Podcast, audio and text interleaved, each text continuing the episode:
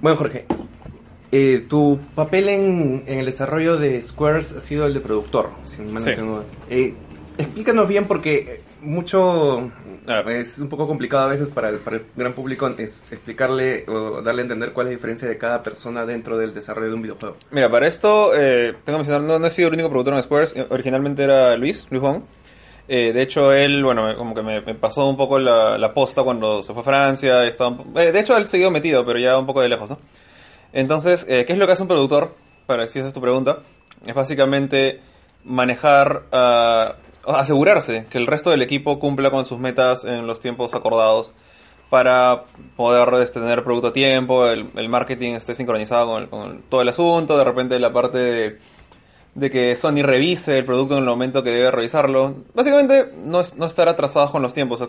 Hay mucha gente, digamos que esto suele pasar cuando es más aficionado el, el- tema de desarrollo de juegos, tienes todo el tiempo del mundo para hacer las cosas, ¿no?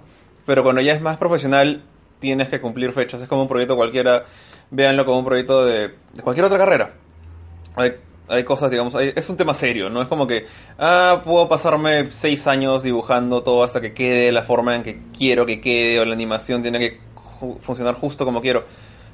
Tenemos gente que espera jugar un juego, o queremos, bien dicho, que, que la gente quiera jugar nuestro juego, y para que pueda jugar nuestro juego, el juego tiene que terminar en algún momento.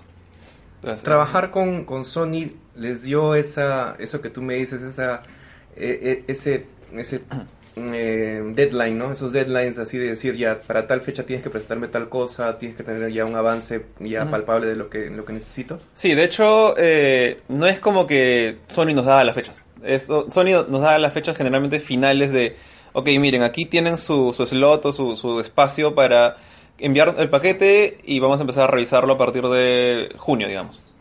No recuerdo la fecha exacta. Pero ellos daban como que el- la fecha final o, la- un hito muy importante. Definitivamente venía de ellos. Eh, pero a- a- en base a eso, nosotros teníamos que, bueno, yo, Luis, teníamos que definir los pequeños hitos dentro del estudio, como que el programador tiene que entregar eh, la mecánica, no sé, de multitouch, tal día de tal mes. Luego de eso se dedica a hacer eh, backtesting.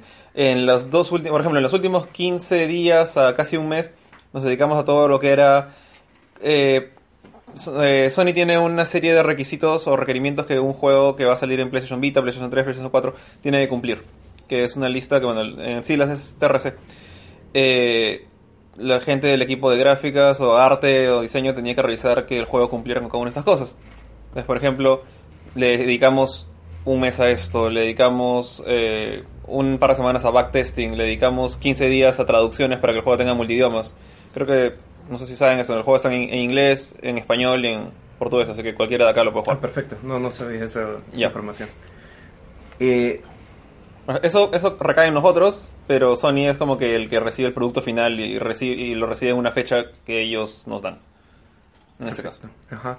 Eh, una pregunta algo complicada, no sé si puedo decir, o- o cuál es la, la interpretación que tú le des. Ajá.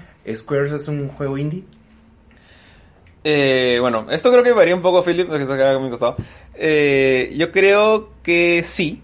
Y, lo, y voy a decir, en, gran parte, si bien hemos tenido todo el apoyo de Sony en general, eh, como dijo Philip hace un rato, eh, en todo lo que es el, el programa de desarrollo, de incubación, perdón, eh, en general, yo personalmente, y cada quien creo que define la diferencia entre un indie a su, a su propia manera, para mí es el quién es el que pone, digamos, de su tiempo, de su dinero para desarrollar el juego. El juego nació desde mucho antes, incluso de empezar con, con Sony.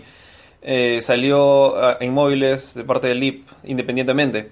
Entonces yo creo que el juego sí es, sí es indie. Si bien hemos tenido un montón de apoyo de Sony, eh, no es como que Sony vino y dijo, queremos un puzzle, elijan un puzzle para Vita.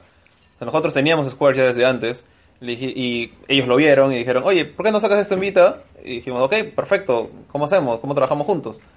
Pero todo nació desde antes. O sea, por definición, si hay un apoyo económico de... O sea, Ujú. no hubo ni un apoyo económico de, de Sony. O sea, Sony Claro. nos facilitó el hecho de poder publicar en su plataforma, sin embargo, o sea, todo el desarrollo fue eh, subvencionado por nosotros. Fue propio.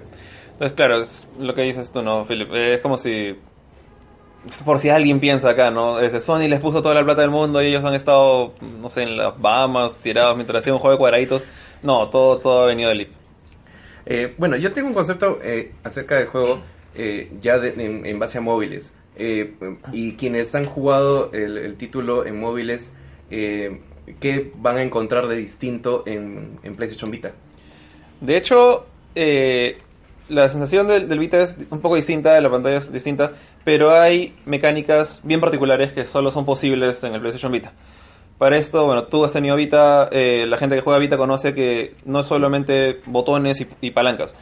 Todo el Vita es touchscreen, bueno, Square es un juego touchscreen, pero aparte tiene este backtouch en la espalda del Vita. Eh, en la versión de Vita hay cuadrados especiales que reaccionan a la presión de la espalda del Vita.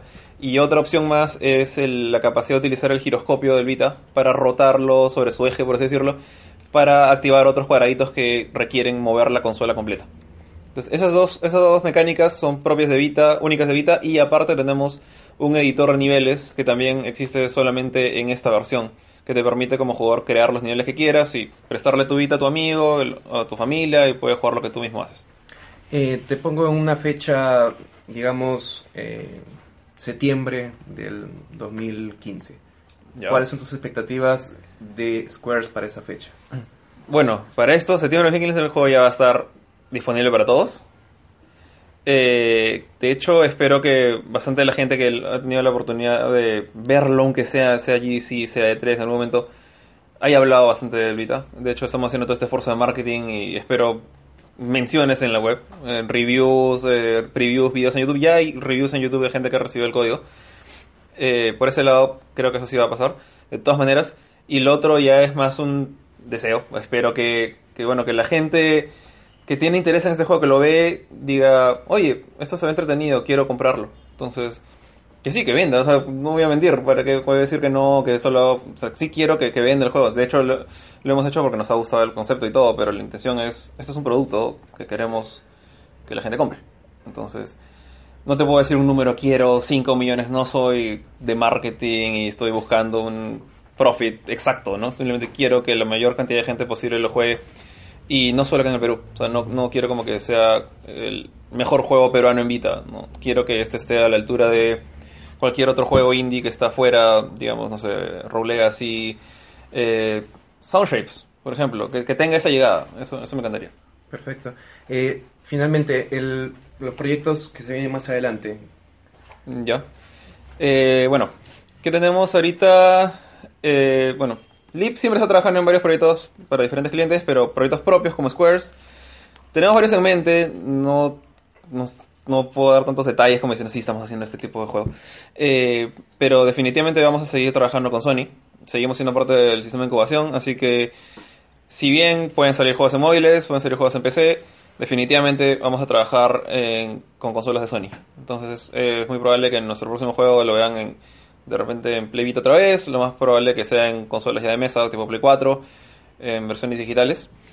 Es lo único que digamos que te podría asegurar que a futuro se, se viene. Vamos a seguir trabajando en consolas. Perfecto.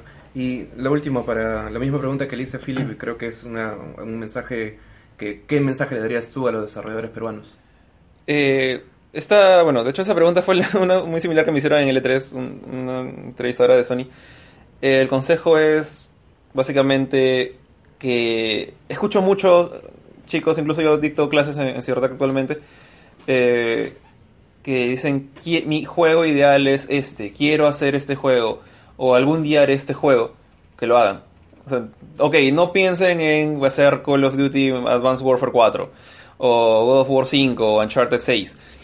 Ok, eh, traten de pensar bien una idea original, no tanto, no piensen tanto en copiar otras ideas. De hecho, siempre hay bases, hay inspiraciones, bacán. Eh, bueno, Square también está inspirado en otros juegos de puzzle, pero traten de darle su toque.